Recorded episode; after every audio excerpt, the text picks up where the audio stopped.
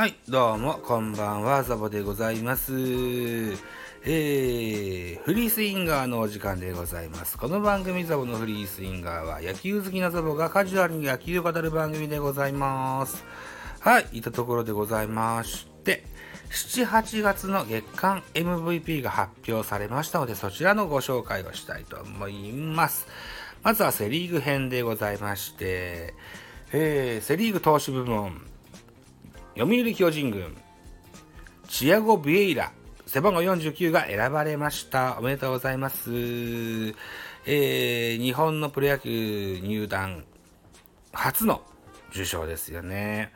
えー、っと、詳細、詳細がどこを見たらいいんだ？詳細、あ、ここですね。はい、すいません。詳細見てみましょう。はい。えーと、そうしますとですよ。えー、7、8月は12試合に登板しまして、0勝0敗9セーブ、12, イニングス投げまして、防御率0.00、奪三振が13といったところでございました。投手部門は、えー、読売ジャイアンツ、チアゴ・ビーラ投手が初受賞。ビーラ投手はクローザーとして12試合登板し、9セーブをマーク。防御率は0.00、被安打2と絶対的守護神と呼ばれるにふさわしい投球を見せた。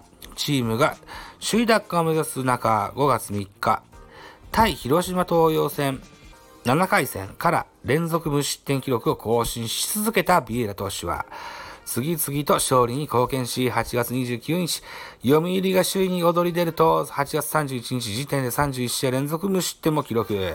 2011年にファルケンボーグ氏が記録した外国人最長記録に並ぶ結果となった投手部門での読売家の受賞は2021年、えー、3、4月の高橋祐希以来で、外国人受賞は2017年8月のマイルズ・マイコラス氏以来となります。いった記事でございますね。はい。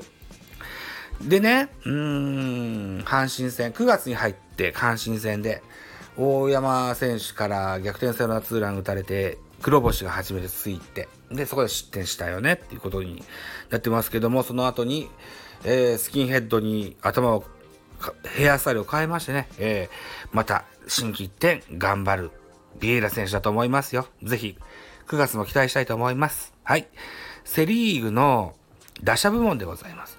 セリーグの打者部門、7、8月部門は、鈴木誠也外野手、広島東洋カープ、初受賞でございます。おめでとうございます。成績、27試合出場しまして、打率は3割3分3厘、30安打、9本塁打、27.3盗塁といった数字でございます。打者部門は広島東洋カープ、鈴木誠也選手が初受賞となりますよと。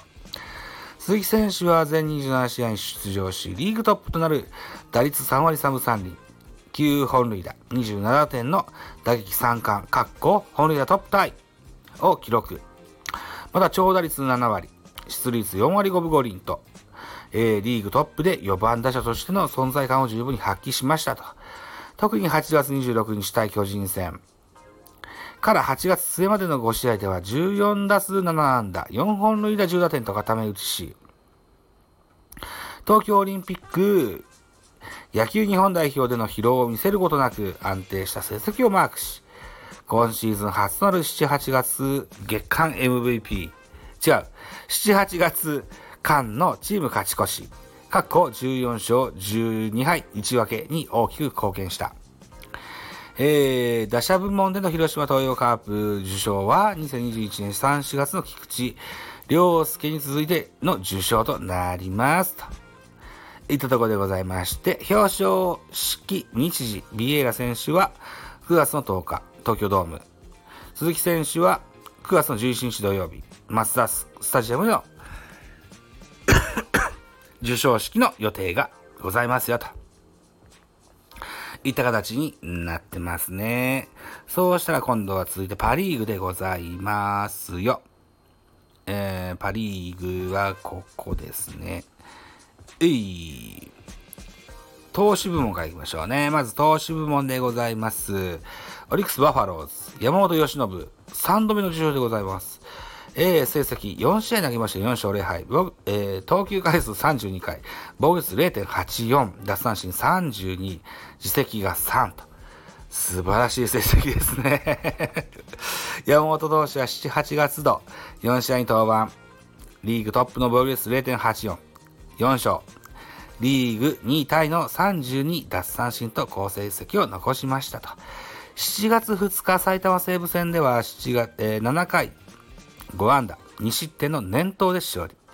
えー、9日バンク戦7回6安打無失点で前半戦最終登板を白星で飾った。東京オリンピックによる中断期間も、期間明けも悪化の投球が続き、8月20日、西武戦、9回3安打1失点10奪三振、今季最多126球を投げて完投。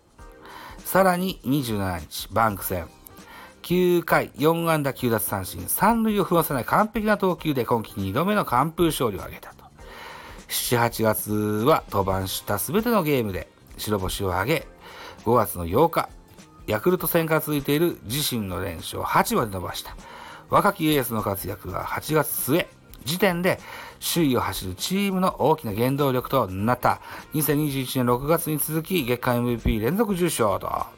各校投手の連続受賞は2019年千賀、各校バンク以来というとこなんですね。はえっと、東京オリンピックでも吉信選手は投げてました。うん。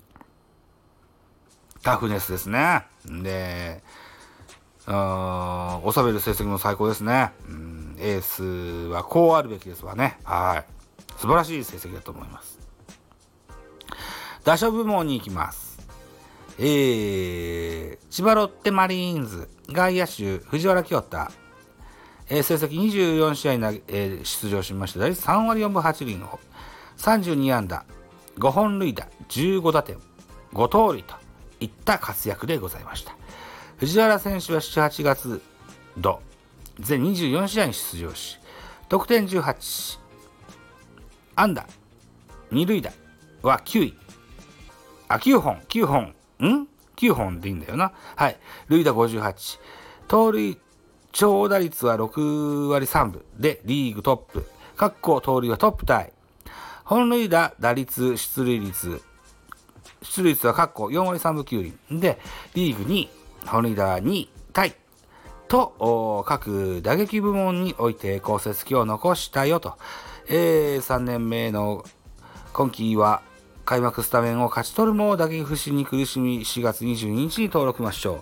そこから2ヶ月以上ファームで汗を流し、最小格を果たした。7月3日に即先発出場すると、えー、2安打1盗塁と期待に応え、その後も7、8月すべてのゲームに2番センターで先発出場。15試合連続、括弧、東京オリンピック中断期間も、を挟む、括弧閉じるを含む21試合で安打を記録。主君打も4本放ち、先制1、同点打2、勝ち越し打1、過去閉じる、随所で勝負強さを見せた。パワーとスピードを合わせ持つ攻撃型2番打者の活躍は打線を活気づけ激しい首位争いを繰り広げチームを支えた3年目で初の月間 MVP 受賞といったあ横書きでございました。表彰式日時山本投手は9月22日水曜日、オリックス対日本ハム戦、京成ドームで行われます。での授賞式です。で、藤原京太選手は未定となっております。実はですね、藤原選手ですよ、何やら怪我をしたというふうなニュースがあったんですよね。えー、と、これですね、7月8月度月間 MVP ロッテ藤原が左ふくらはぎ打撲で登録抹消といった記事がございます。ロッテ藤原京太21歳が8日、えー、出場選手登録を外れた。同選手は5日、ハム戦、初回に左ふくらはぎに支給を受け、デッドボールか。ああ、そっか。4回の守備から途中交代。7日のオリックス戦はベンチ入りメンバーから外れ、井口監督は、かっこ無理をすると肉離れとかの可能性もあるので、この3試合は治療に専念させますと話した。球団によると左ふくらはぎの打撲で病院にも行ったという8日の試合前練習では別メニューながら姿を見せ軽いウォーキングなどを行った。藤原選手は7月3日、1軍最小格後は主に2番打者として7、8月の全24試合に出場し、打率3割4分8厘、5本塁打15打点、5盗塁、月間 MVP を受賞していたと。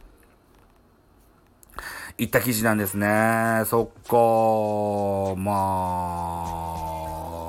あ、デッドボールが影響ってことでね。うん、まあ、最短で帰ってくるんじゃないかな。ね。うん。そんな大した怪我じゃないっしょ。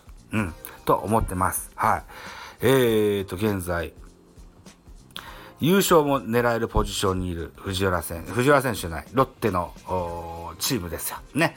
えー、藤原選手の力なくして、優勝はないでしょう。はい。藤原選手の早く、早期の、うん、復帰を期待しつつですね、えー、今回はこんなところにしたいと思います。はい。さて、お時間でございます。私、ザボスタンド FM の他に、ポッドキャスト番組ベースボールカフェキャンチュス、ラジオトークのポッドキャスト番組ミドル巨人区、ノードザボの多分多分、アンカーを中心に各種ポッドキャストで配信中 D 弁、 Spotify を中心に、えー、音楽番組やってます。音だが、大人でおしゃれな音楽番組をやってみたいな、みたいのだが、っていうやつやってます。はい。といったところで配信番組多数ございます。フォロー、いいね、ギフトお願いします。また、匿名でコメントできる Google フォームと質問箱をご用意してございます。ぜひお気軽にご利用ください。あと、ハッシュタグザボとつけて、ツイートくださいますと、後ほどエゴサもいたします。何卒よろしくお願いいたします。あと、9月の12日の、えー、スタイフの輪企画にも参加する予定ございます。はい。えー、みん、百数名参加するんですって。はい。ぜひご期待ください。といったところで本日以上です。バイチャ。